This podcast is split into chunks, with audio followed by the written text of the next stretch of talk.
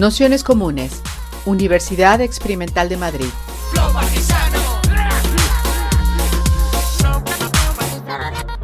Toda la información en nuestro canal de Telegram Nociones Comunes o en nuestra web traficantes.net barra formación. Bienvenidos, a esta quinta sesión del curso que hemos titulado Abolir la familia, el conflicto, eh, nuevos conservadurismos, reproducción social y cuidados. Eh, para esta quinta sesión eh, que hemos titulado ¿Qué entendemos por abolir la familia? Contamos con Sofía Lewis desde el otro lado del océano, así que queremos darle enormemente las gracias de poder estar con nosotras. Eh, para esta sesión, que es como ya dentro del segundo bloque, dentro del primer bloque, si os acordáis, estuvimos viendo em, que entendíamos, digamos, eh, por las luchas, que entendíamos por abolir la familia en, los procesos, en las luchas más históricas. Entonces, estuvimos viendo el papel de la familia burguesa em, y cómo esta jugaba, eh, digamos, un gran efecto de control sobre, em, sobre la clase obrera, en ese binomio también familia y, vivienda, que de alguna manera trasladamos a esta cuestión espacial del espacio y la domesticidad. Y también estoy uniendo toda esa arquitectura que hace que una familia se entienda como una familia y los distintos regímenes de, o estados del bienestar en torno a los que se, se termina construyendo. En este segundo bloque, del que esta es la segunda sesión, estuvimos viendo la semana pasada, eh, principalmente a través de todas muchas cosas, pero una de las ideas principales a través mm, de, lo que Nuria traía, el pensamiento de, Melinda Cooper, del de eh, Family Values, que no sé cómo muy bien lo vamos a traducir aquí al castellano, pero algo así como valores familiares. Y, y veíamos digamos, esa alianza virtuosa entre neoliberalismo y neoconservadurismo, al final donde eh, acaban haciendo una pinza donde la familia vuelve a colocarse cada vez más en el centro. Y como acaba siendo más útil en la versión neoliberal seguir trasladando a la familia eh, eh, por completo la reproducción social y a los neoconservadores de alguna manera el profundizar sobre esa figura que que digamos como es objeto de dominio que es la, que es la familia. A partir de ahí estamos viendo cómo la extensión de otros tipos de familias siempre necesarios no dejaban muchas veces de reproducir o formar parte de alguna manera de esta misma relación donde la reproducción social seguía trasladándose a los lazos de parentesco. Eh, en esta sesión un poco de continuidad, eh, que le habíamos pedido a Sofía que trabajase fundamentalmente eh, o que profundizase en cómo podíamos trasladar a día de hoy esta idea de abolir la familia, digamos, para que nos permitiese conectar con todos los procesos y movimientos políticos, como desde el entorno queer, pero también desde otros feminismos materialistas, se están, digamos, volviendo a lanzar estas ideas y trasladar un poco la pertinencia a día de hoy para pensar un horizonte feminista transformador. Entonces, nosotros este, considerábamos que esta reflexión a día de hoy era fundamental y, eso es lo que le hemos pedido que tratase. Eh, si que, bueno, Sophie, que ya nos está escuchando, es, eh, es una escritora utópica, o ya misma nos cuenta así, autora de uno de los libros que a nosotros nos ha parecido más sugerente, que es Otras subrogaciones posible de La familia contra la familia, del que tenéis unos extractos en el material que os hemos ido mandando. Y ella vive en Filadelfia es académica independiente, por lo cual agradece también que como no recibe eh, dinero de, otros lados, las aportaciones voluntarias en una de las cuentas de Parthenon, que también os mandaremos el link por si de repente os apetece, y, es miembro del colectivo... Eh, ahí se me ha olvidado, uh, um, lo tengo.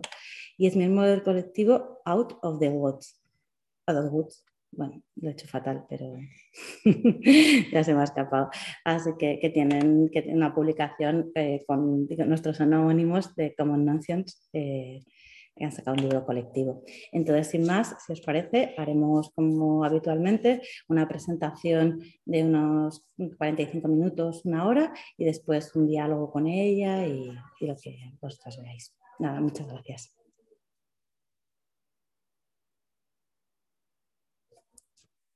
Uh, hello, everybody. Um, Hola a todos. Muchísimas gracias, Almudena, por esta amable presentación y a traficantes y nociones comunes por la invitación de estar aquí. Estoy especialmente agradecida a las intérpretes Maggie y Marta que hacen posible que yo participe en este increíble serie. Voy a intentar eh, no hablar súper rápido, que es lo que suelo hacer. Me alegro mucho que tengamos toda una hora.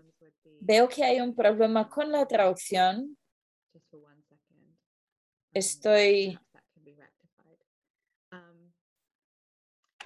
En castellano se escucha perfecto, Maggie. Ah, eh, quizás dile, dile a María que ponga, que apague la, ah, el original.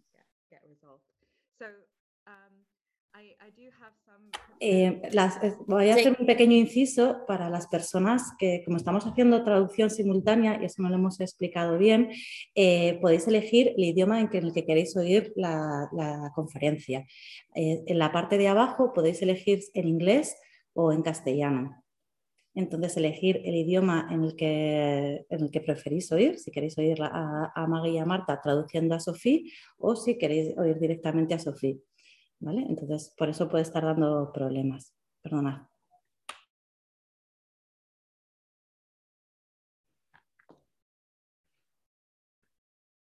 Thank you. Um, it is, um, Gracias. um, Es común en ámbitos de izquierdas en Estados Unidos reconocer que estoy hablando desde las tierras de los Lene Lenape. Evidentemente hay debates sobre si es muy relevante o significativo hacer este tipo de reconocimiento. Sí que me parece importante hacerlo. Como verán, como veréis, creo que el, ah, la dimensión colonial y uh, decolonial en el ámbito ah, de abolición de la familia, tanto en el sentido positivo como en negativo, son elementos que tenemos que introducir en los debates en torno a la abolición de la familia que están viviendo una cierta recuperación gracias a, las marxistas queer y feministas en este siglo XXI, entre los que yo también me cuento. Voy a hablar un poco, voy a leer un poco mi discurso, pero también voy a salir un poco del guion. las intérpretes me han asegurado que puedo salir un poco del guion, entonces me emociona la posibilidad de tener un debate, entonces voy a hablar un poco coloquialmente. Quería presentar ciertos elementos de mi ah, manifiesto abolicionista que se llama uh, Subrogación Total Ya.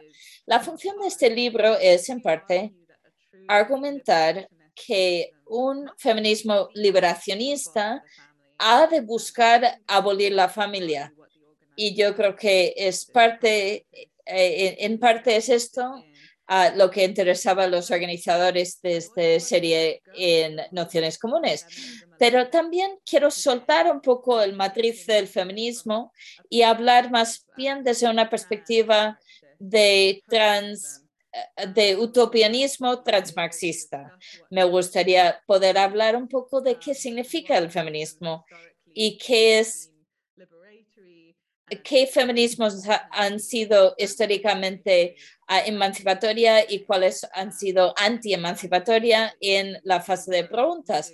Me alegro mucho que hayan leído ya secciones de este libro ah, de forma conjunta, entonces ya puedo quizás dar el paso a hablar. Lo que estoy presentando aquí es en parte una, una previsión de un libro corto que estoy escribiendo ahora para Verso y Salvage, que saldrá el año que viene, que se llama Después de la familia, el caso por la abolición, porque ante mi asombro, en 2019, una conversación emergió en torno a este tema mucho más amplio de lo que yo pudiera haber imaginado. No es decir que yo fuera la única impulsora de esta tendencia. La tendencia ah, empezó mucho antes, este revival en el siglo XXI, ah, en 2015 con un texto de kindercomunismos y otros varios elementos, pero hubo una demanda de qué podría significar la abolición de familia.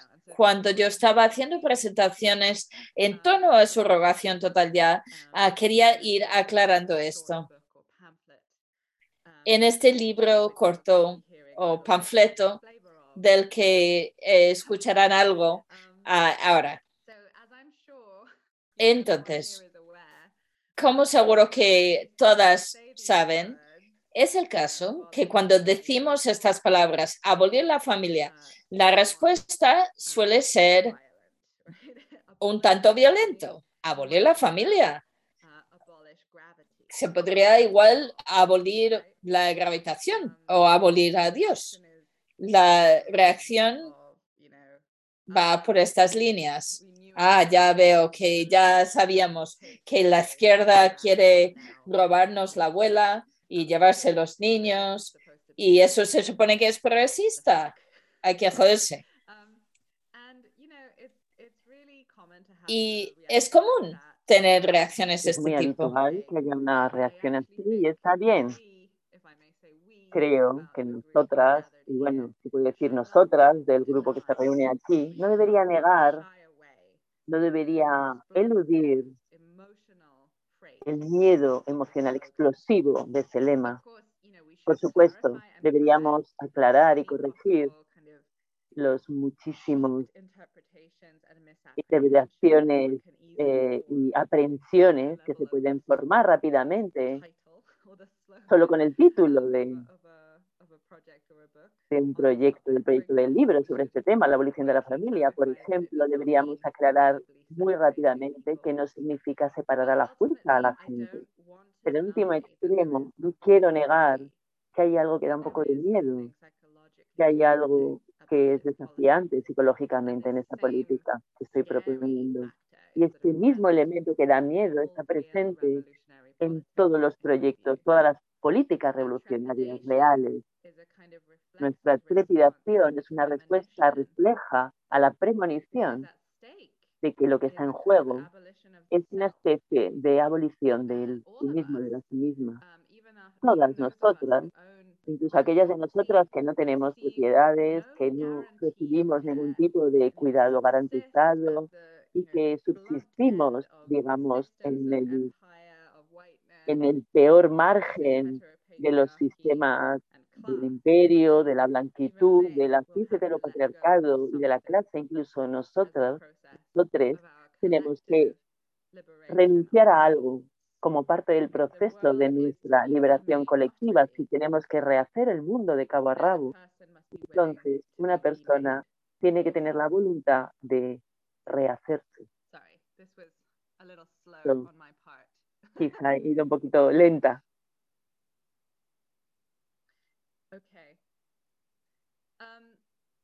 con las diapositivas. Muy bien. Entonces, lo que estoy intentando sugerir es que no deberíamos tener miedo de este elemento, digamos, eh, que da miedo y que tenemos que tener al mismo tiempo un poco de compasión, de comprensión. Tenemos también que ser capaces de captar la posibilidad de imaginar que no estamos, digamos, que no estemos fabricados dentro de la historia del parentesco. Esta es, esto lo sugirió Cassie Wicks en un artículo que escribió hace poco sobre la evolución de la familia. Esto está un poco más allá de nuestras capacidades en el presente, potencialmente. Quizá es imposible en estos momentos. Imaginar, ya no digamos hacer planes para este tipo de, de, de una dinámica, un proceso de producción post-edípico. Y esto es un poco, es una píldora difícil de tragar, pero también nos podemos decir que la personalidad no siempre se creó bajo este modelo y como, como algo que, digamos, no siempre ha sido como es ahora, también podría ser de otro modo. En el futuro podríamos crear personas, crearnos a nosotras mismas de otra manera. Medio, quiero sugerir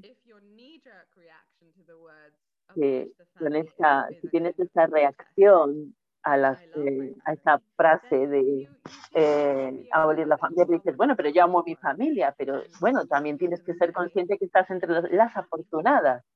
Y es, bueno, me alegro por ti, pero todo el mundo debería tener la misma suerte, ¿no crees? Amar a la gente de tu familia no está en contra de un compromiso con la abolición de la familia, más bien al contrario, yo creo. Quiero que tengamos una definición del amor.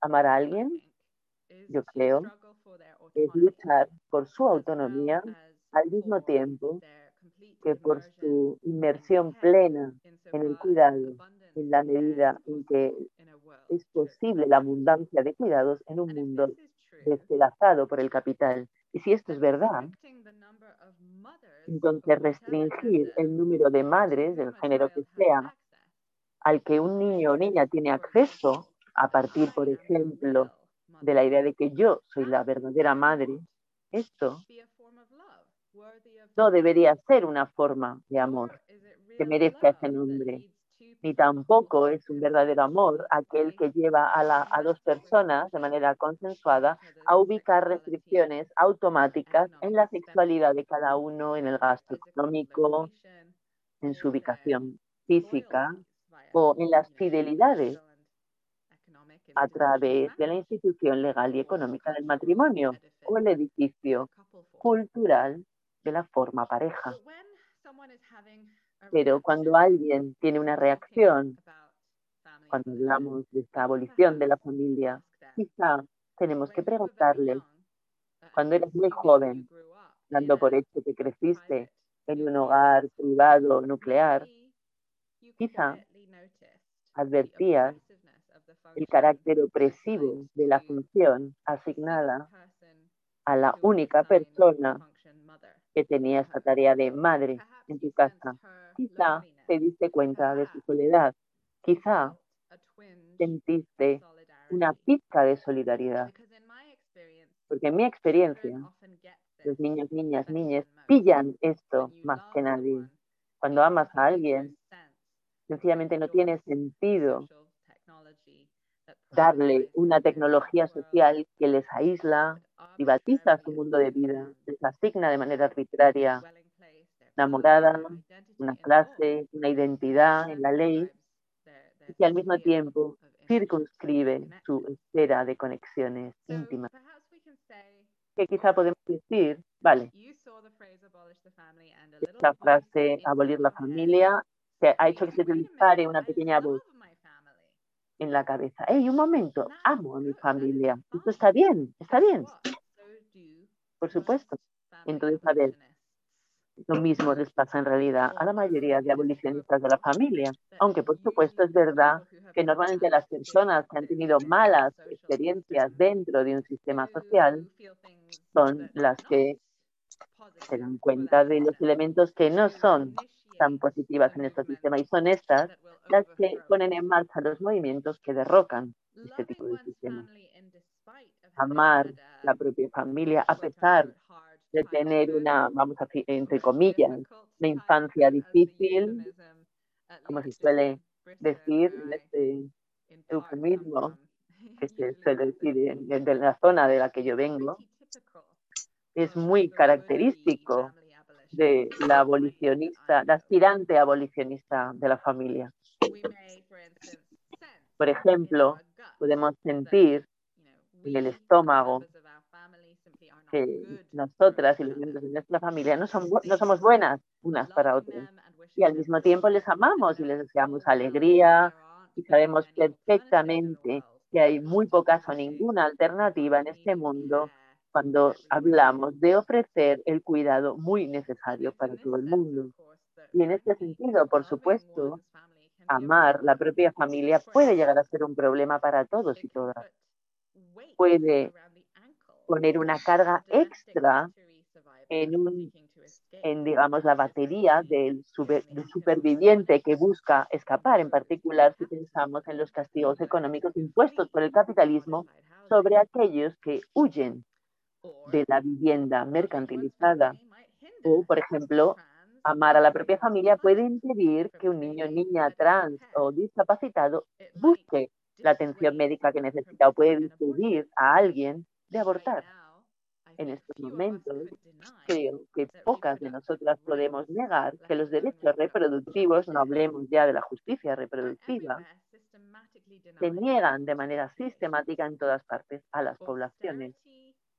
La austeridad, las políticas de austeridad están haciendo que tener niños entre personas proletarias es inasequible, incluso cuando son uno, dos, tres, cuatro personas adultas trabajando juntas, ya no digamos una persona sola. El trabajo doméstico está sexualizado, como sabemos muy bien, también está racializado y y lo que no se suele incluir en la conversación es cómo no tiene salario, excepto en las casas de las personas ricas. Nos sorprende en estas condiciones globales que un gran número de humanos no aman y no pueden amar a sus familias. Y los motivos para esto van, por supuesto, desde una mera incompatibilidad hasta diferentes formas de fobias, sismos, por supuesto violencia sexual, incluso incluido el abuso infantil y el abandono.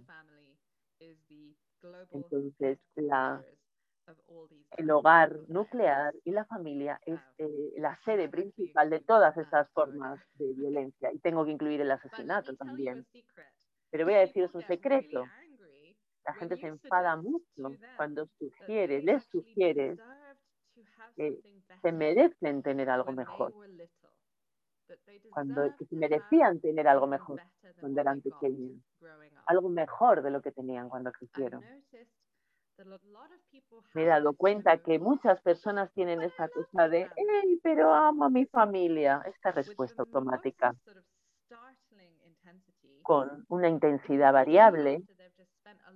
Y esto justo después de haber dedicado mucho tiempo del estrés, la tragedia, el chantaje, la pobreza de cuidados que caracteriza su contexto de crianza biológico, biológico entre comillas, el tipo de enfado que llega con esa eh, oposición a la idea de la abolición de la familia con frecuencia aparece justo después de que hayamos expresado el deseo de que nuestros familiares hubieran tenido una vida diferente, en particular los miembros feminizados de nuestras familias, que hubieran estado menos solos, menos solas, menos cargadas de responsabilidades de cuidado, menos atrapadas.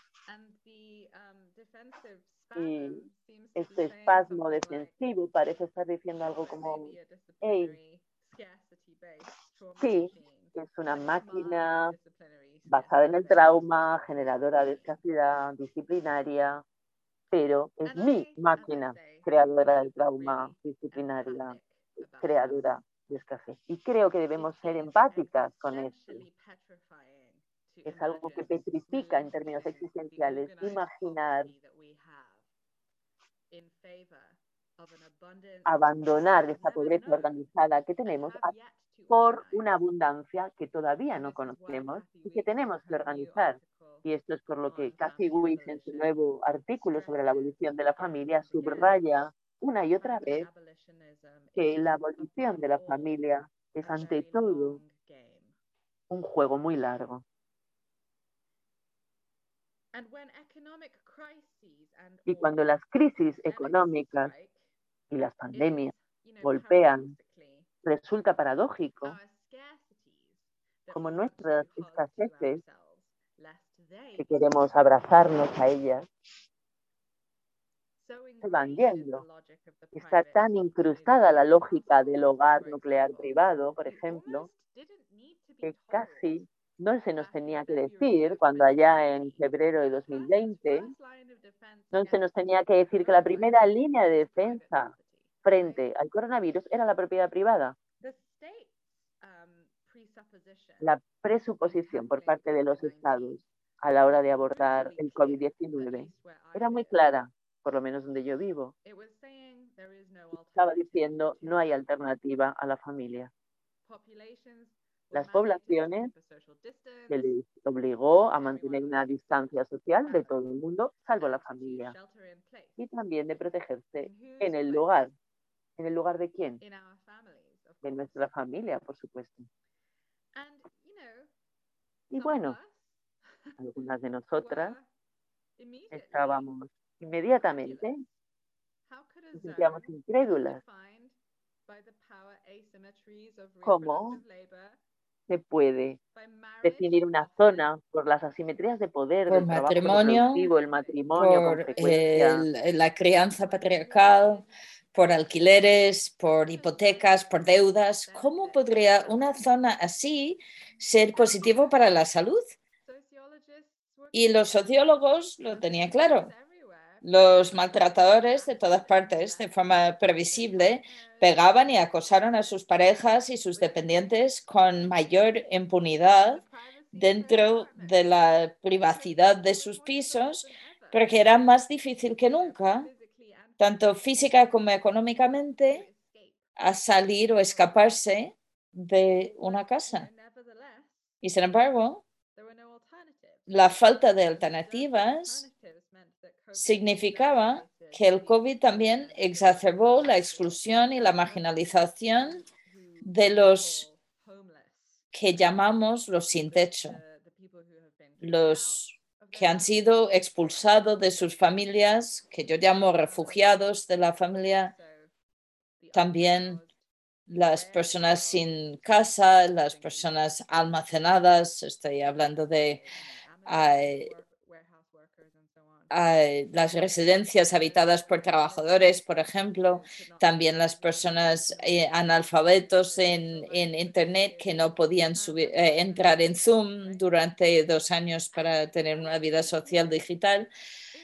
Quiero ser claro, no es broma no tener un lugar, un lugar legible desde una perspectiva municipal para alojarse en un momento con una política de quedarse en casa.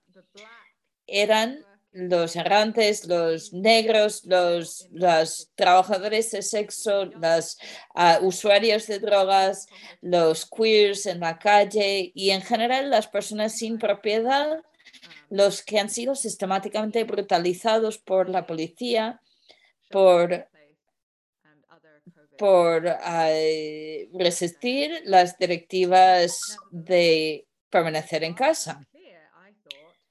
Lejos de ser claro, sobre todo en mi ciudad, sobre todo teniendo en cuenta las tasas de contaminación en las cárceles y en, los albergues, no estaba nada claro que dormir dentro de una estructura de ladrillo con los ah, los parientes legales era prudente desde una perspectiva epidemiológica.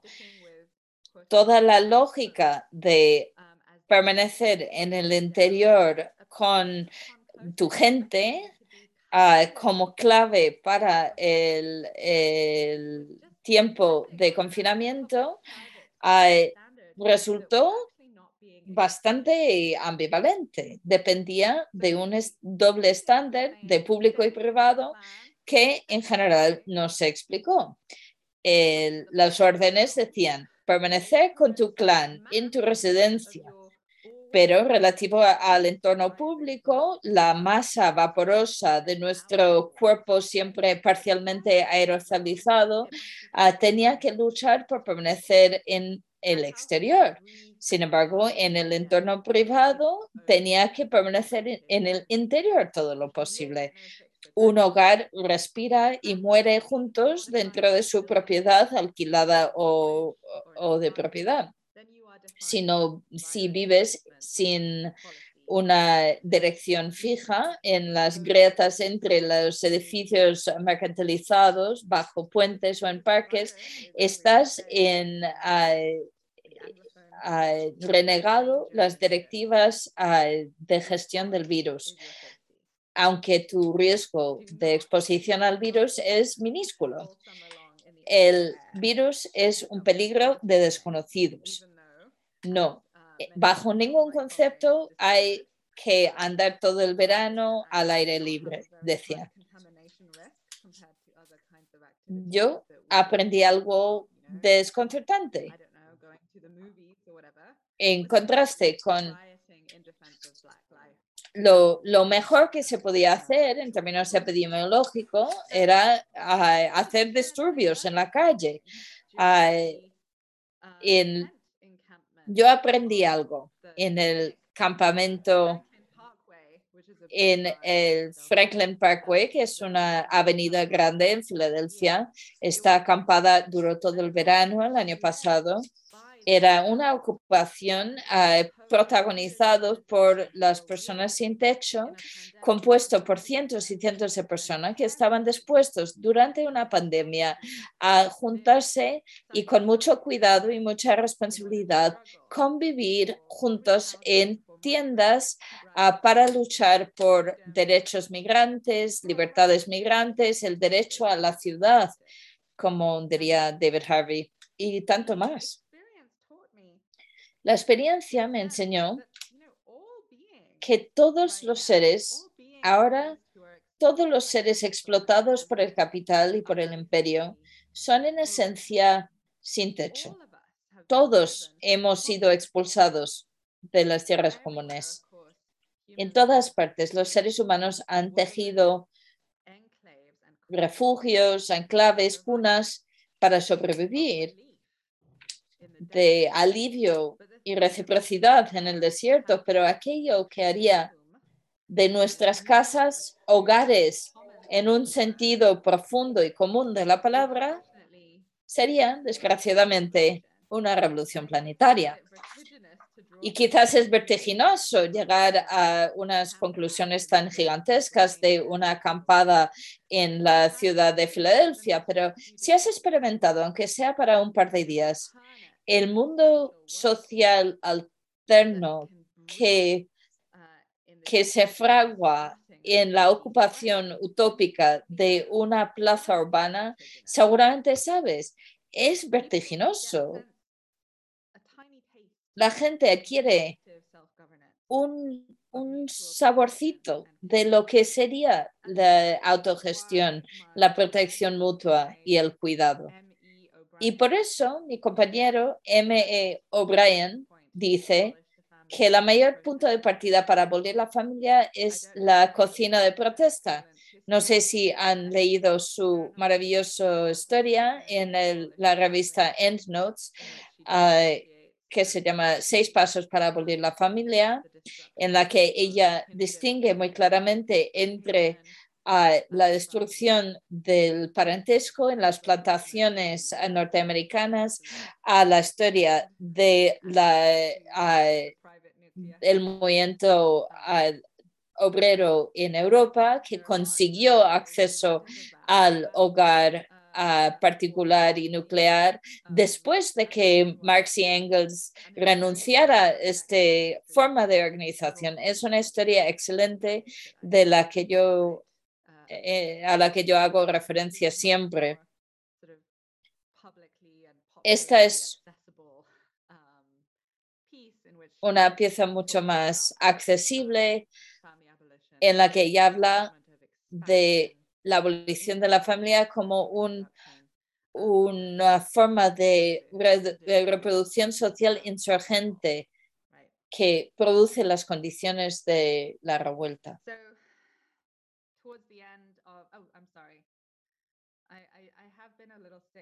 Perdona, he estado un poco mala hoy. Y desgraciadamente mis diapositivos están um, completamente fuera de orden, pero eso es lo que quería decir. Haven't really Yo um, no Me he dirigido a la um, cuestión de qué es la familia hasta ahora. Y sí que hago referencia en general a Kathy Weeks para esta cuestión. Para ella, los tres elementos fundamentales de la familia son la privatización del cuidado y de la reproducción social en general. Dos, la forma pareja. Y tercero, un- una idea biogenética del parentesco. Lo que yo digo sobre la familia es que la noción de que es el lugar exclusivo en el que somos seguros, donde, donde provienen las personas, donde se crean las personas y donde pertenecen las personas. Esta noción es tan profunda que ya no se entiende siquiera como una, una idea. Entonces es importante que lo miremos, lo separemos.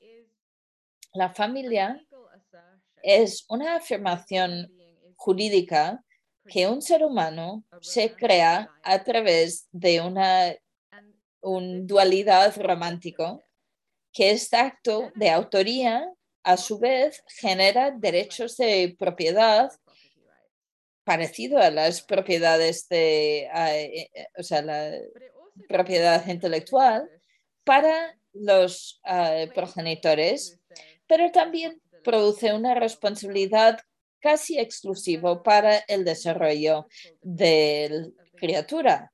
La casi total dependencia de la persona joven a sus guardianes no se dibuja como una lotería dura, aunque lo es, sino como algo natural y incluso se dibuja como algo bello para todos los implicados, como una fábrica con un millón de millones de sucursales, la familia manufactura individuales con una identidad cultural, étnica y de género binario, con un clase social y una conciencia racial. Como un microcosmos del Estado-nación, genera el chauvinismo y la competición como una energía infinitamente renovable, produce o, o, realiza trabajo gratuito para el mercado.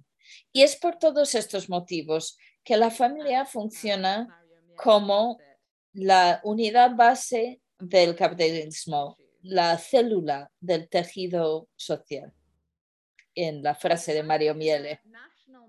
La familia es un método nacional para organizar la reproducción del, uh, la, del mano de obra, disfrazada como una elección, una creación y el deseo de las personas. A la vez que parece voluntario, su carácter hegemónico consigna a aquellos que quedan fuera de su marco a la ilegibilidad social. Mientras la familia es un hecho económico, también es una ficción social. Disciplina, nos disciplina y nos seduce. Puesto que es un ideal, como podemos ver de estas imágenes, tenemos una noción muy clara de lo que es la familia como ideal. Realmente da igual que muy pocos seres humanos reales actualmente vive en una familia de este tipo. La familia de forma inherente siempre queda muy lejos de sí mismo, si esto se puede entender. Y sin embargo sigue sirviendo como el estándar para todas las demás posibles relaciones. Tiene como una culta que gira en torno de la esperanza brillante de una pertenencia garantizada, una confianza, un reconocimiento y una satisfacción. La familia es un sueño, un, un refugio del capitalismo, entre otras cosas. Y a la vez es una camisa de fuerza. Es a la vez una aspiración normativa y un último remedio. Esta es la paradoja. Es un chantaje que se hace pasar por un destino. Es un contrato de mierda con malos términos disfrazada como una necesidad biológica. Entonces, voy a dejar de compartir pantalla por un momento. Quería comprobar que todo el mundo me está siguiendo y también mirar la hora. ¿Cómo estamos? ¿Qué tal estáis? ¿Todo el mundo bien? Bueno, entonces voy a volver a la presentación. A veces es muy extraño estar al otro lado de una presentación y no poder ver que efectivamente hay personas al otro lado.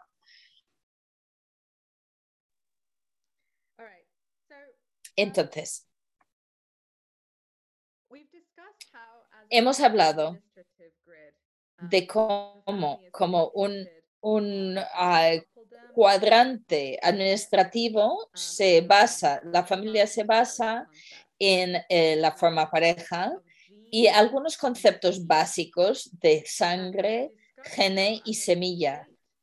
Hemos hablado de cómo como institución estatal se hace pasar como un organismo natural. Y también hemos hablado un poco de cómo a nivel idiomático la familia es una expresión de un deseo hermoso y casi utópica.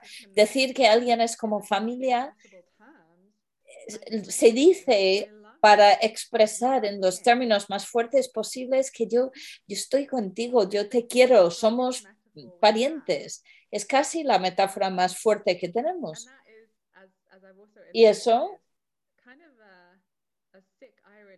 es un poco una ironía perversa, puesto que no hay nadie más probable de robarte o pegarte o imponer tocamientos indeseados, incluidos los sexuales, que la familia. Aparte de todas esas ironías, tenemos que tener muy claro que los motivos por los que las corporaciones pueden prometer a tratarnos como familia es que hay una aspiración que todas tenemos hacia una condición de aceptación, de solidaridad, de bienvenida, de, de cuidados. Quiero pasar a la cuestión apremiante de la diferenciación racial, de la familia, y su construcción a lo largo de la historia. Porque con frecuencia, como podéis imaginar, o como quizá ya habéis discutido, las poblaciones que se han visto privadas de los privilegios de la familia, si queréis, son quienes no están dispuestas.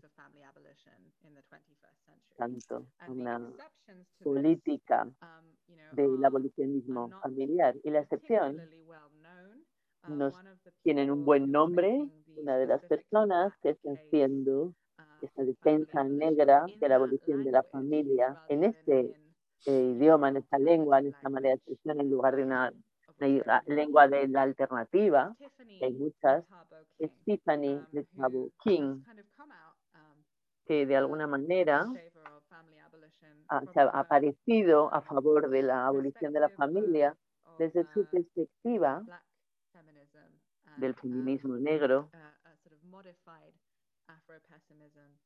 y un eh, afropesimismo modificado. Es una estudiosa queer y desde el género Su trabajo tiene que ver con las formaciones, de las posibilidades revolucionarias negras e indígenas,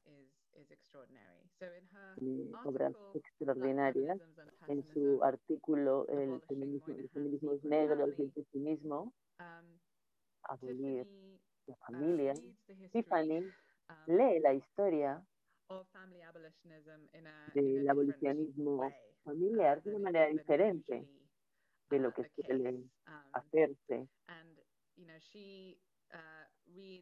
Ella lee o interpreta momentos de la historia feminista negra, como el, el, caso de Nancy Kay, la antología de la mujer negra, también um, más reciente, Pierde a tu madre, junto con algunos objetos culturales como la novela Push y el, el personaje de Precious para apelar a los estudiosas negras y a las comunistas negras del presente para que no se contenten con, con una garantía de la dignidad familiar en el contexto más amplio del supremacismo blanco, sino en lugar de ello recordar, como ella lo plantea, que hay otras maneras de nombrarnos unas a otras, de nombrar nuestras relaciones. Y habla, por ejemplo, aquellos que son robados de sus comunidades, transportados por el pasaje intermedio. y que se les ha desfamiliarizado, les ha quitado los vínculos. y, digamos, les ha puesto en modos de vida antifamiliares que hacen que todo lo demás, por otro lado, sea posible y que hacen posible que esta familia blanca excluyente sea posible. Y este argumento también está en el centro de mi libro. Cuando digo otra subrogación es posible, hay dos significados contradictorios. Uno de ellos básicamente es defender un poco lo que dice Tiffany aquí, es decir, que la fantasía del hogar autónomo, blanco, no puede existir en realidad sin todo este, digamos, todas estas subrogaciones subterráneas cuyo trabajo se absorbe de manera invisible dentro de esta estructura blanca y nuclear y del que en el fondo esta estructura blanca depende. Bueno, esto ha sido un poco eh, acelerado, pero voy a volver quizás a la parte más emocional del argumento. Así que a ver, vamos a ver. Sí, quería reconocer que la abolición de la familia no exige un estado de felicidad ininterrumpida y universal. Es importante cambiar el guion y considerar que en realidad la familia es lo que es poco realista y utópico desde el punto de vista material. La idea de otra subrogación posible significa, por un lado, que existe esta distopía de la subrogación que depende, digamos, que un montón de la población esté sin propiedad y sin, eh, sin vínculos para poder proteger a la familia de los pocos. Pero por otro lado es un eslogan, un lema utópico y una demanda que es imaginar que sería si la subrogación no tuviera sentido, si la subrogación no pudiera producir ningún significado estable, porque los niños, niñas y, las personas en general ya no pertenecen a nadie, pertenecen a sí mismas y pertenecen a todas al mismo tiempo. Pero bueno, puesto que no tendría ningún sentido que un niño una niña es mi propiedad, no tendría tampoco sentido decir la palabra subrogación, porque subrogación en el presente, por lo menos en este sentido comercializado, de producir un bebé que va a pertenecer a otra persona y otra subrogación. Es posible, es esta idea de nuestra camaradería, nuestros vínculos, nuestro reconocimiento de la realidad confusa, difícil en la que estamos inmersos ya, es eso lo que nos crea unas a otras y que eso se podría desarrollar hasta el punto donde la familia estallaría de manera inmanente desde dentro. Alguien como Alicia en el País de las Maravillas, en esa imagen que me parece encantadora y que hace estallar la casa del conejo blanco en la famosa historia de Luis Carroll. Muy bien. Mi esperanza es que que sería absurdo no reconocer las diferencias entre diferentes familias. Por un lado, la familia de la clase dominante blanca y por otro lado, las familias de las personas indígenas, negras, las prácticas de familia ahí, pero al mismo tiempo deberíamos tomarnos en serio los motivos por los que algunas personas han descubierto la familia negra como un oxímoron y esto se conecta con cómo Marx y Engels describían la familia proletaria como un oxímoron. Y deberíamos tomarnos en serio esto al mismo tiempo que reconocemos que las personas negras y los proletarios hoy tienen que abolir sus familias también, por las maneras las que, bueno, como Michelle O'Brien dice, la forma familiar era al mismo tiempo, paradójicamente, fue combatida y ganada al mismo tiempo por el movimiento obrero.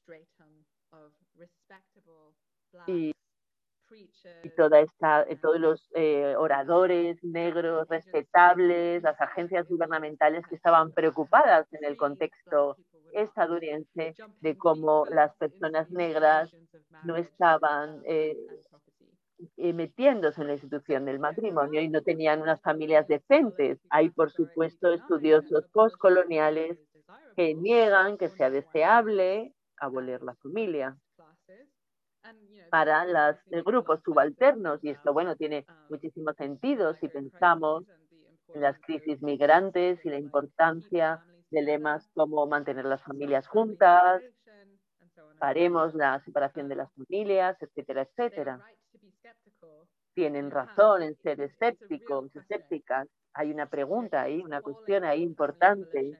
Cuando llamamos a la abolición de la familia, ¿esto es compatible con atesorar todas estas técnicas y tradiciones de supervivencia mutua que se han desarrollado por personas migrantes, colonizadas o antes esclavizadas? Pero creo que es importante defender una posición utópica con respecto a estos debates y creo también que es importante reconocer la frontera que, está aboliendo a la familia migrante y nosotras podríamos ser mejor que eso. Podríamos decir que todas las personas deberían estar juntas y que la frontera no debería existir, en lugar de decir, redefinir digamos, redefinir eh, lo bueno de la familia en defensa de las personas migrantes. Creo que juntas podemos imaginar un movimiento de, entre comillas, de familias reales contra la familia. Esto quizá pueda tener sentido, pero al mismo tiempo también podríamos ir un poco más allá de esto y defender algo así como la Cámara diría por encima o en lugar del parentesco. Así que, Almu, creo que voy a hacer una pausa aquí. Voy a guardarme el resto de mis pensamientos para el debate.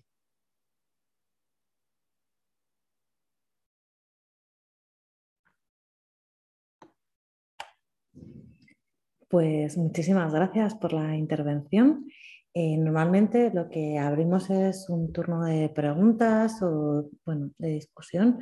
Entonces no sé si hay alguna que se anima o Mira, por ahí está Kelly. Pues sí, perfecto. Um, I'm going to ask my question in English. Um, Sophie, I'm Kelly. Voy a hacer And- mi pregunta en inglés. Eh, Sophie, eh, yo soy Kelly. Muchísimas gracias por tu tiempo aquí. Tantísimas gracias por todo lo que has compartido con nosotras. Y perdonadme porque quizá no voy a plantear una pregunta muy clara.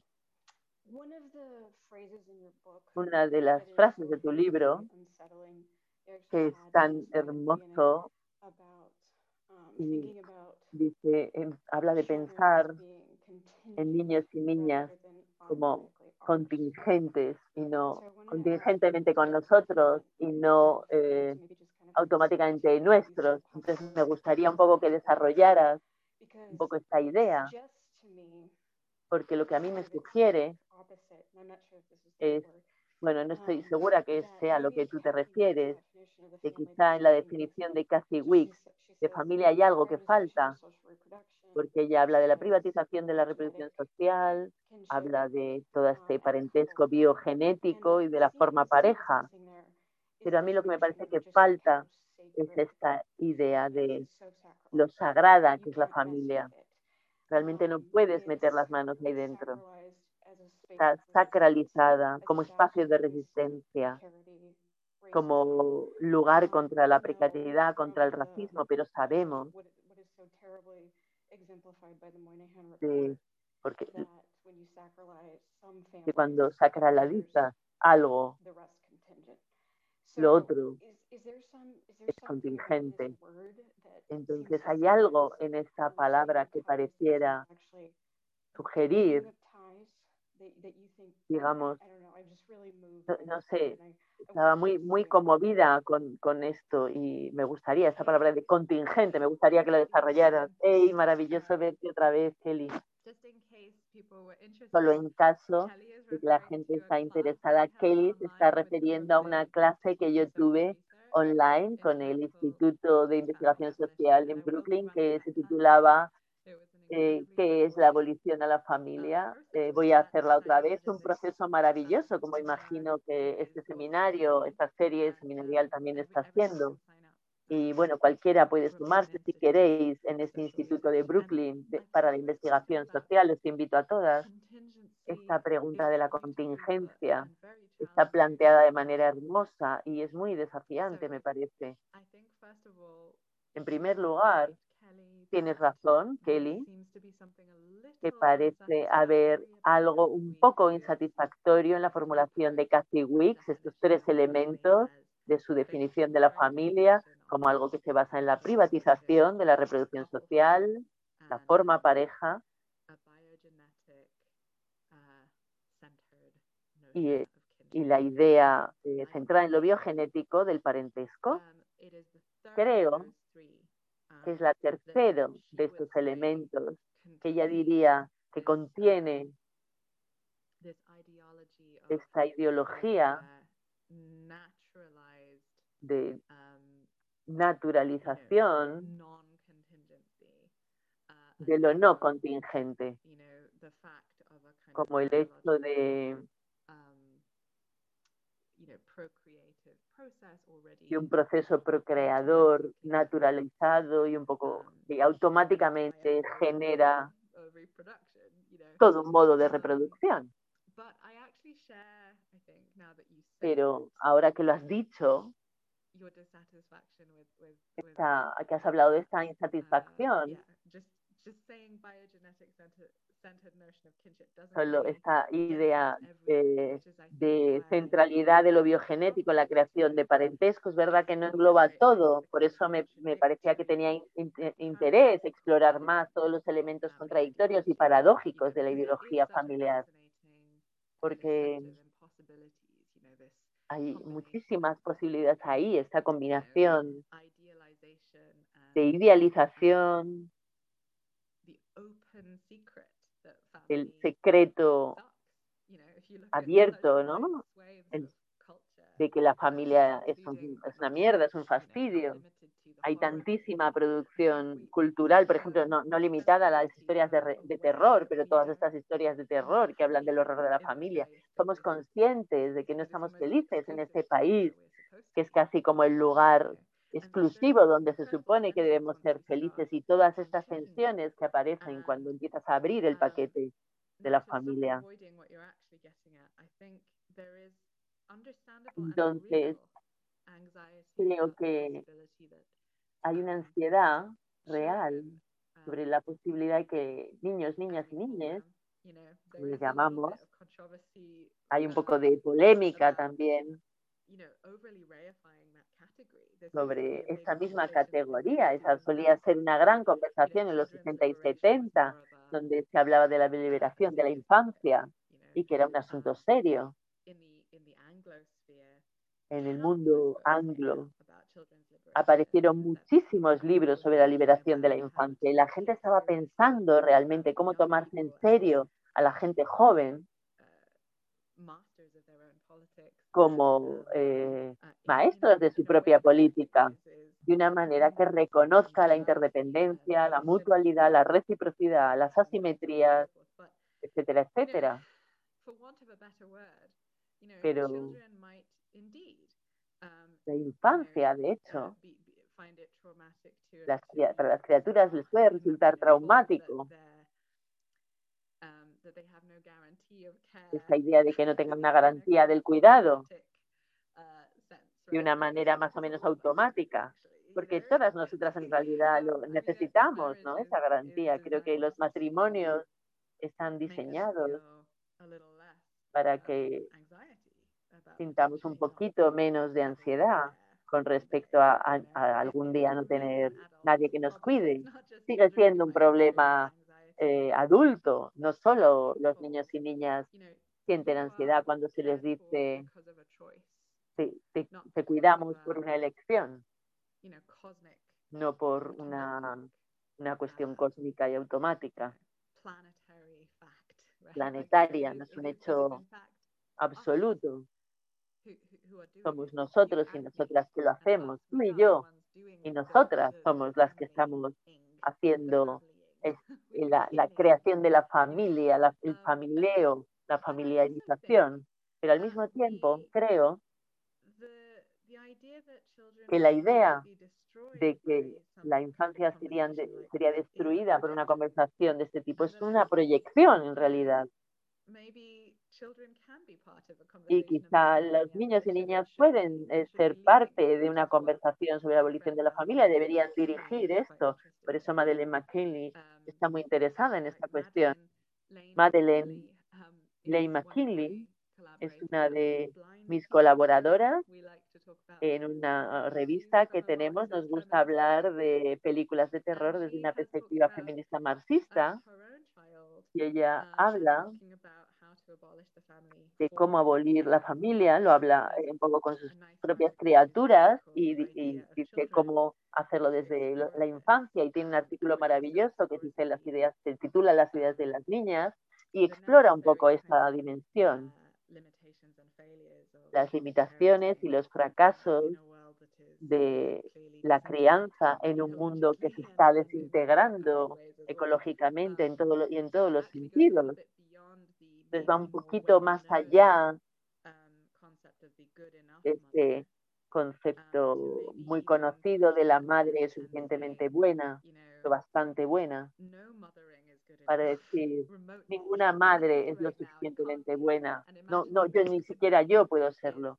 Ima- imaginar que se puede probablemente es un mal camino desde el punto de vista ético y político, porque solo una abundancia de colaboraciones, de, de trabajos maternos en colaboración sería suficiente. Que una sola persona materne a un niño, a una niña, es por definición algo casi dañino, dañinamente limitado. El, proble- el problema sería dar a entender a la criatura que con esto bastaría, que podría ser suficiente. Pero también quiero hacer un pequeño comentario sobre la cuestión de Kathy Wicks, que bueno, es maravillosa mi mentora, pero no tiene paciencia para ninguna conversación, conversación ética. No sé si siempre ha sido así, pero desde luego ahora, ahora le pasa esto.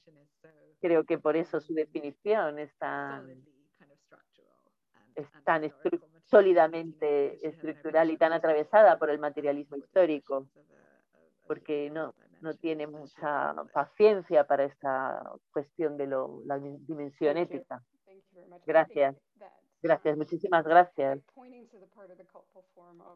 Apu- apuntar a esta a la, a la cuestión de la forma pareja en su definición, es como muy eh, esa cuestión reproductiva, este, este deseo del estado del deseo, del deseo de estado, perdón. Lo digo que es una parte muy importante de intentar pensar la familia, un poco lo que tú has dicho, esa cuestión de la, el, el seguro del matrimonio, ¿no? Esta eh, permanencia percibida del matrimonio, de la relación con la criatura, es algo eh, difícil con lo que medirse, pero al mismo tiempo es tan importante. Bueno, en todo caso, muchísimas gracias. He visto una pregunta de Marta Martínez, está en el chat, escrita también en castellano. ¿Dónde podemos encontrar referencias prácticas y reales donde se priorice la camaradería en lugar del parentesco? Me cuesta mucho aterrizar estos pensamientos tan necesarios en la realidad. Hay también una, una palabra que, bueno, he decidido no introducir, en parte porque en un contexto multilingüe, incluso en un contexto puramente anglo, es difícil, y es la palabra. Kith. He dejado fuera, es K-I-T-H, cuando la digo con frecuencia en una conferencia, la gente lo entiende como beso, kiss, y es una palabra muy antigua, kiss, es realmente antigua, y solía, solía decir kiss and kin, ¿no? Kiss, que es amistad, y kin, que es parentesco. Y esto, cuestión de la relacionalidad,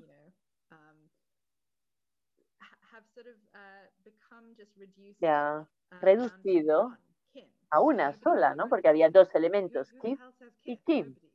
¿Quién dice kiss? Que es la cuestión de la amistad.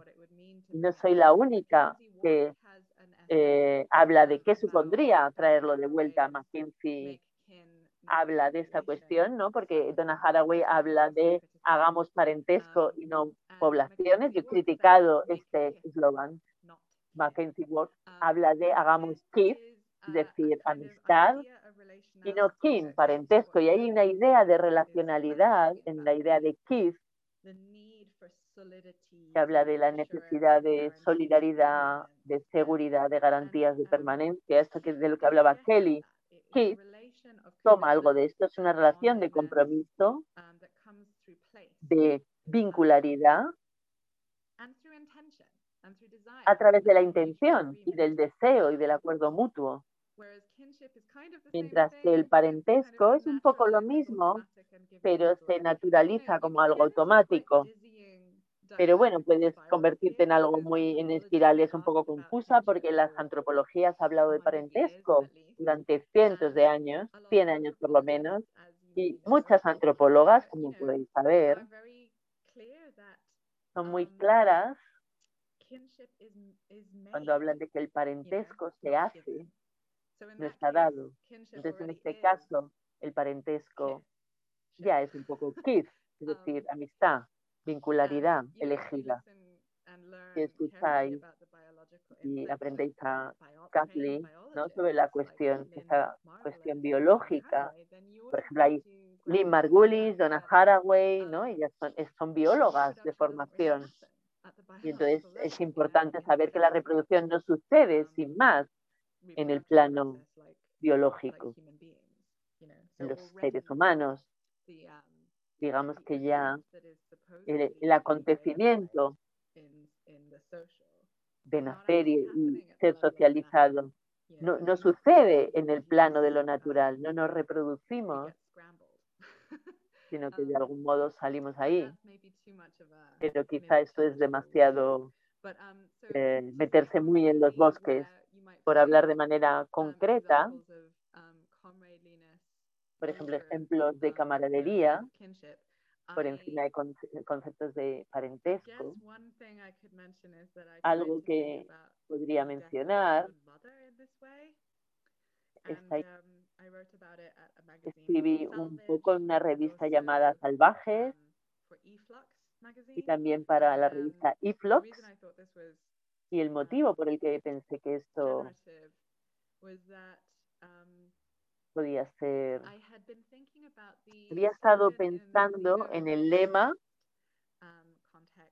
en el contexto feminista y el, el libro de Helen Hester del xenofeminismo,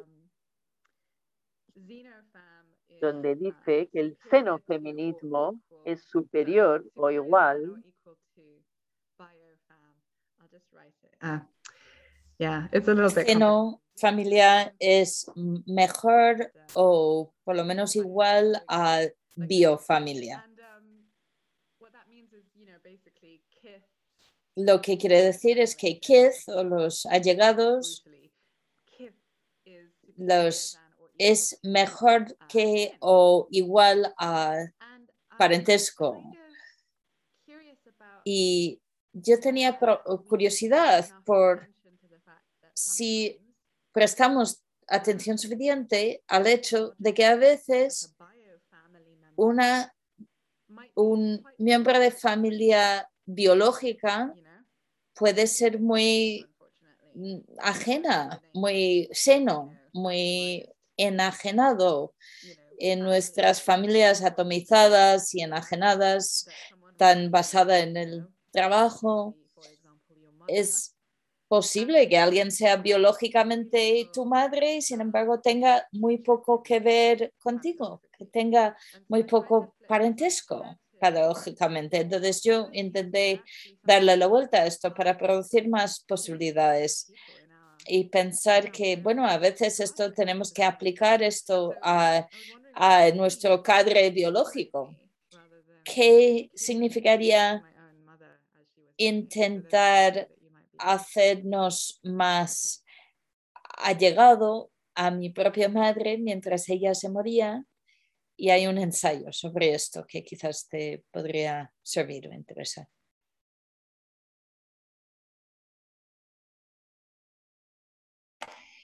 Tenemos una pregunta que está en el chat que yo os la voy a intentar leer en castellano, eh, pero a ver, un segundito que la he perdido, pero donde Esther dice, como superviviente de abuso de una familia, agradezco enormemente los desarrollos teóricos que has hecho y totalmente a favor de la abolición de la familia. Participo en unos grupos de apoyo mutuo y salud mental y puedo asegurar que muchos de los malestares vienen de las relaciones familiares de mierda. Pero quisiera preguntarle a qué opina Sofía de la propuesta que fantasea con un Green, eh, New Deal eh, Woman Friendly, que asuma eh, gran parte de todas estas tareas desde el Estado si piensa que es posible e incluso deseable esa sustitución de, por el Estado de las familias o si directamente es necesario abolir la familia para, y abolir todo este canibalismo.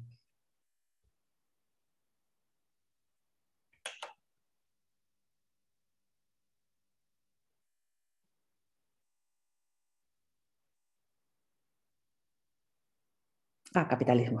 Bueno, también podría ser, perdón, que ha corregido Awesome, thank you. Fantástico, gracias. Supongo que sí que deberíamos abolir el canibalismo también, pero desde luego el capitalismo, desde luego. Desgraciadamente, yo creo que la condición de posibilidad para la abolición de familia, bueno, eh, no es una posición popular. Ojalá que esto no fuera el caso. Porque hay una una impotencia teórica al decir esto y quiero dejar claro que no estoy diciendo después de la revolución, cuando hay un evento y solo después de este evento pueden pasar las cosas. No, no es esto lo que quiero decir para nada. Pero no creo que estos dos procesos sean separadas, o sea, sean distintas. El, la derrota del capitalismo, que ya está aquí eminentemente presente en la actualidad como un hongo, es también el proceso de abolición de la familia. No creo que estas dos cosas pueden desenredarse o separarse. La buena nueva es que las personas están aboliendo la familia, incluso de formas pequeñas, empezando a manifestar modos de cuidado antipropietarias. Lo malo es que no podemos arreglar esta cuestión multiplicando, por ejemplo, pequeñas comunas. Creo que es una tarea mucho más grande. Y a diferencia de Alexandra Kolontai, que era la bolchevique utópica, que de forma tajante y con mucho pensamiento creía que la abolición de la familia era una necesidad absoluta para la realización del comunismo, pero que se vio sabotado, saboteada por otros bolcheviques, entre ellos Lenin, que decía que hay que salvar a la familia. Luego ya más adelante podemos abolirla. A diferencia de ella, yo no creo que es buena idea utilizar el Estado para asumir el papel los papeles de la familia. Eso era, desde luego, la propuesta de Colonte. Ella prometía en su, lo que escribía a las mujeres proletarias, también los hombres, pero sobre todo a las mujeres, las decía, no os preocupéis, vais a seguir teniendo una relación con los hijos, solo que también tendrán relación con todos los demás niños también. Es una visión muy utópica y muy hermosa, muy conmovedor.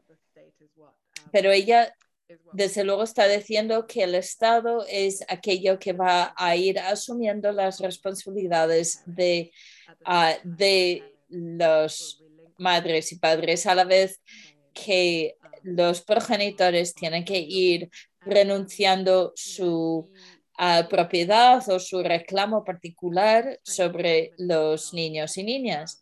Ella tiene una peculiar combinación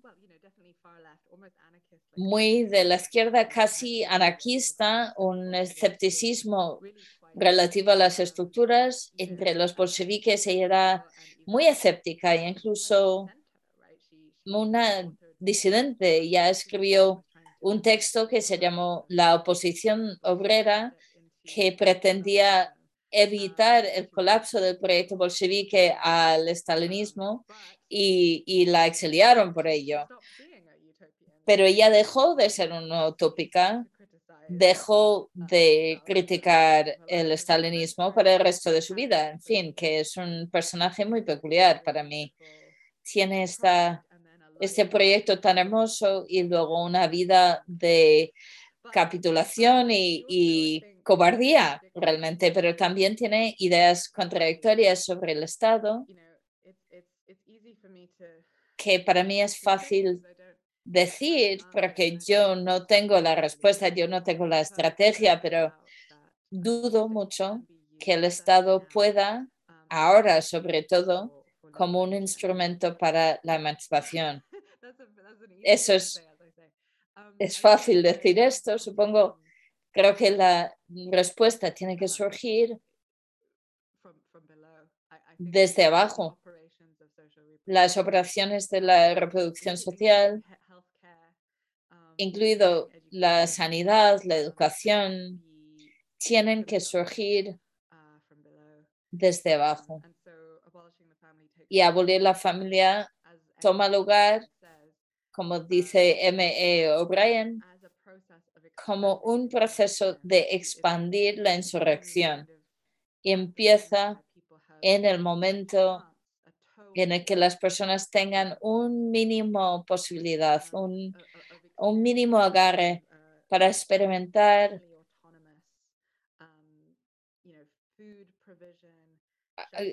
cosas mínimamente autónomas, el, el, alojamiento, la autogestión, la provisión de alimento.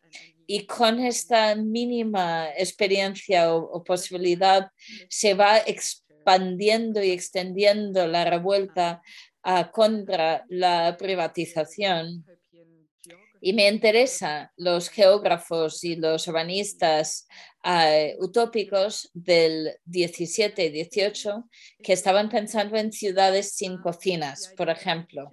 La idea de la ciudad sin cocinas era para diseñadores urbanas feministas decía que las cocinas privadas forman parte del aparato de opresión para las mujeres y las, las niñas y que la cocina privada, hay una forma de garantizar que las familias no se formasen es garantizar que provisión, aprovisionamiento y preparación y consumo de comida ocurra en el espacio común, en grandes comedores que yo no digo que respaldo plenamente a esta propuesta, pero es un ejemplo concreto de algo que podríamos contemplar y hablar de qué tan lejos de esta noción estamos realmente en un momento, en el momento neoliberal en el que nos encontramos.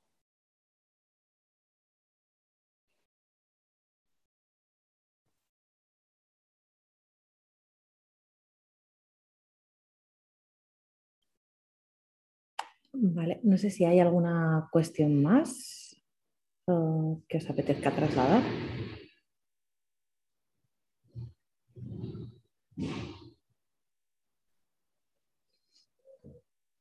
A mí, si no, pues por traer alguna pregunta ya casi de cierre, me ocurrían como como dos cosas.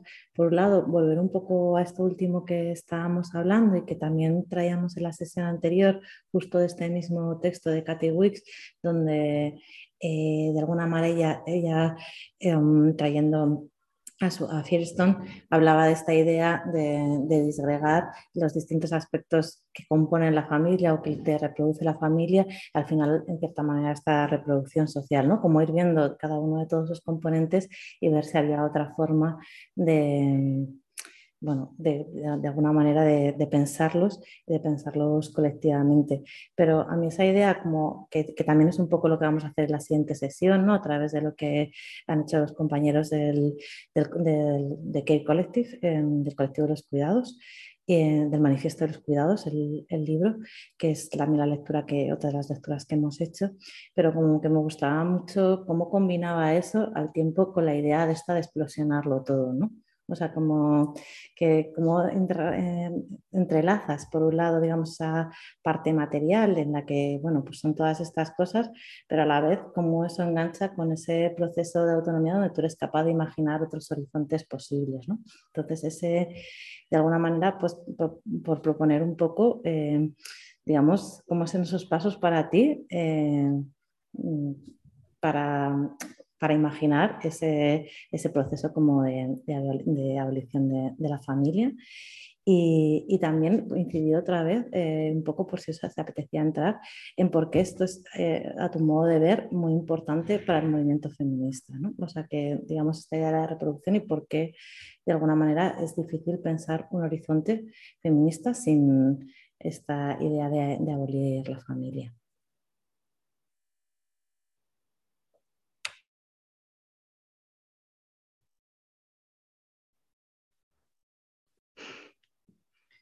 Nice and easy Hay unas preguntas fáciles, ¿eh, Almudena? Um, bueno, respecto a los proyectos prácticos a los que nos podríamos dedicarnos para avanzar el horizonte de abolición de la familia? Yo creo que más o menos he señalado lo que sé. Yo uh, os pregunto a vosotras, ¿qué sería una campaña de abolir la familia? No quiero, no quiero evadir la pregunta. Obviamente es algo sobre el que yo pienso mucho, pero creo que he dejado claro que yo pienso que es uno de los componentes del tipo de uh, ocupación de las plazas,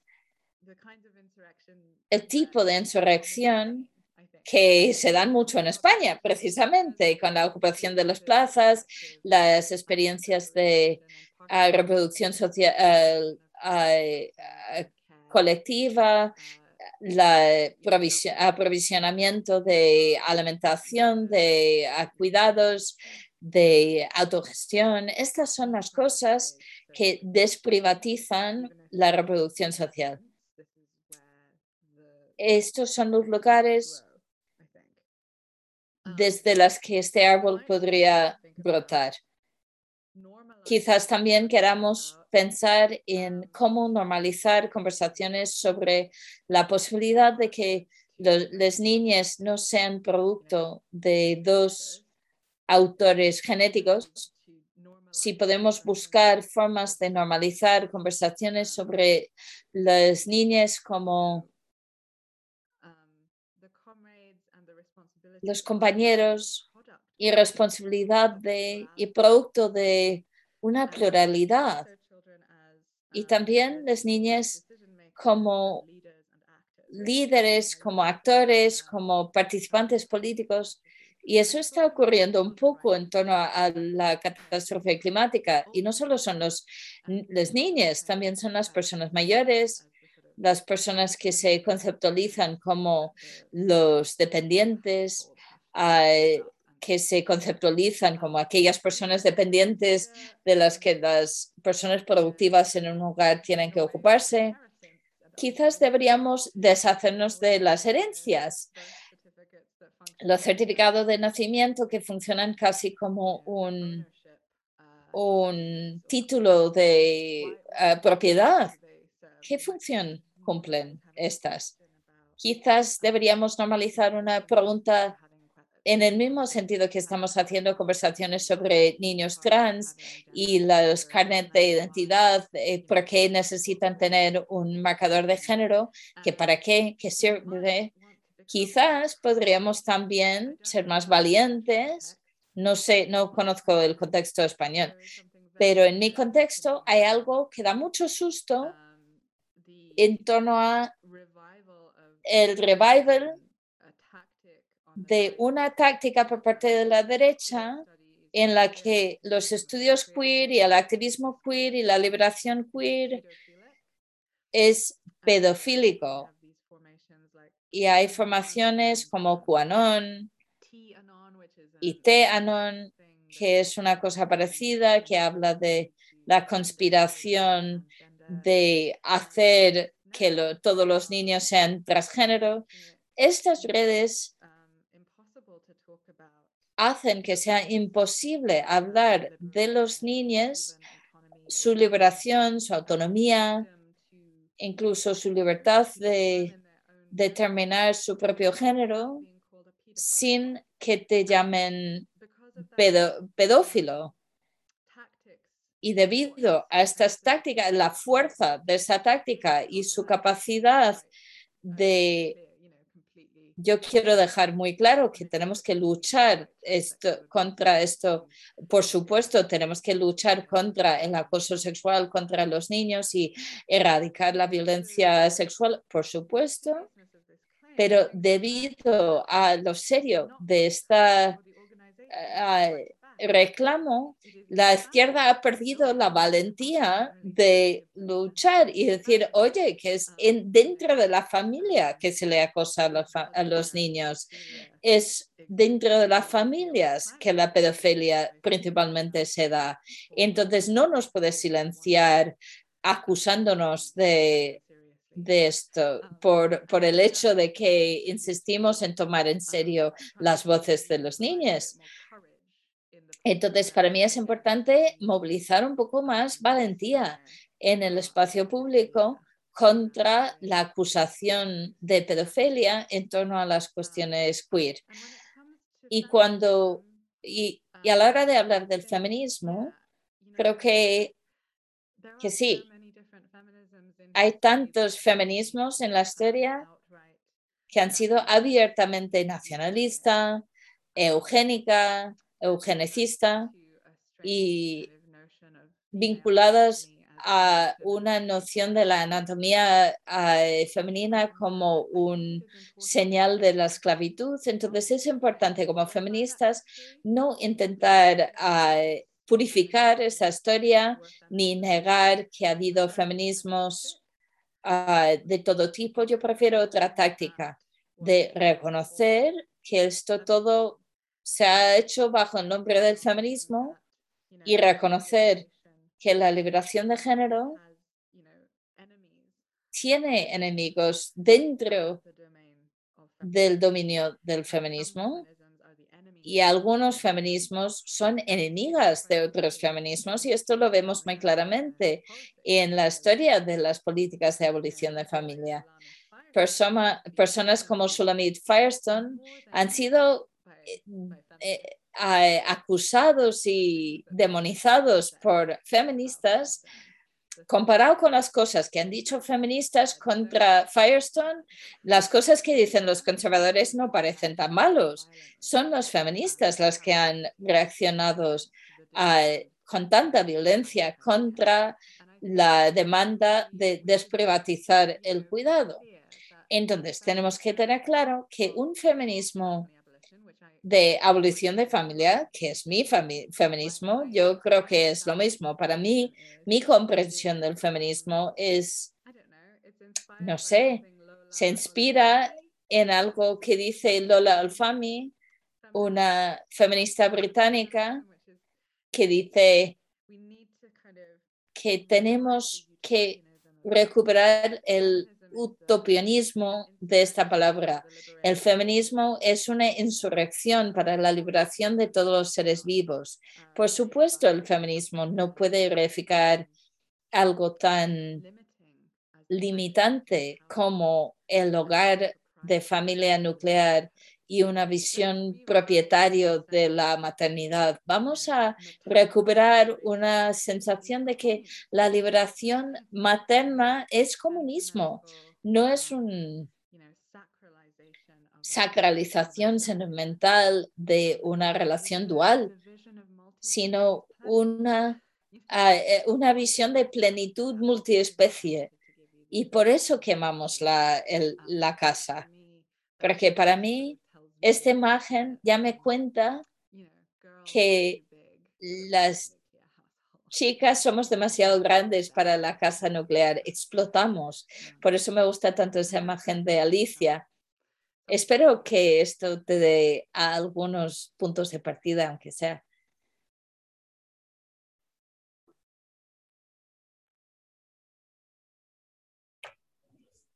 Genial, pues no sé, no sé si hay alguna intervención más, yo creo que, que ya no. Y entonces nada, simplemente agradecerte muchísimo el traernos todas estas grandes evocaciones de insurrección, de reconocimiento de la autonomía, de, de repensar desde la utopía, ¿no? desde soñar que, que digamos otras estructuras y otras formas de relacionarnos y entendernos son posibles y que es necesario eh, digamos, eh, ah, mira por aquí, ah, no, te están dando las gracias, yo pensaba que igual había alguna intervención más, pero bueno, como que desde ese lugar de la insurrección y de pensar más allá desde ese horizonte utópico, eh, en estos tiempos como de necesidad de reencantarnos, parece absolutamente necesario. Entonces, bueno, si os parece, lo dejamos aquí eh, y nos vemos ya el próximo miércoles en la siguiente sesión. Muchas gracias a todos y, y nada, seguimos.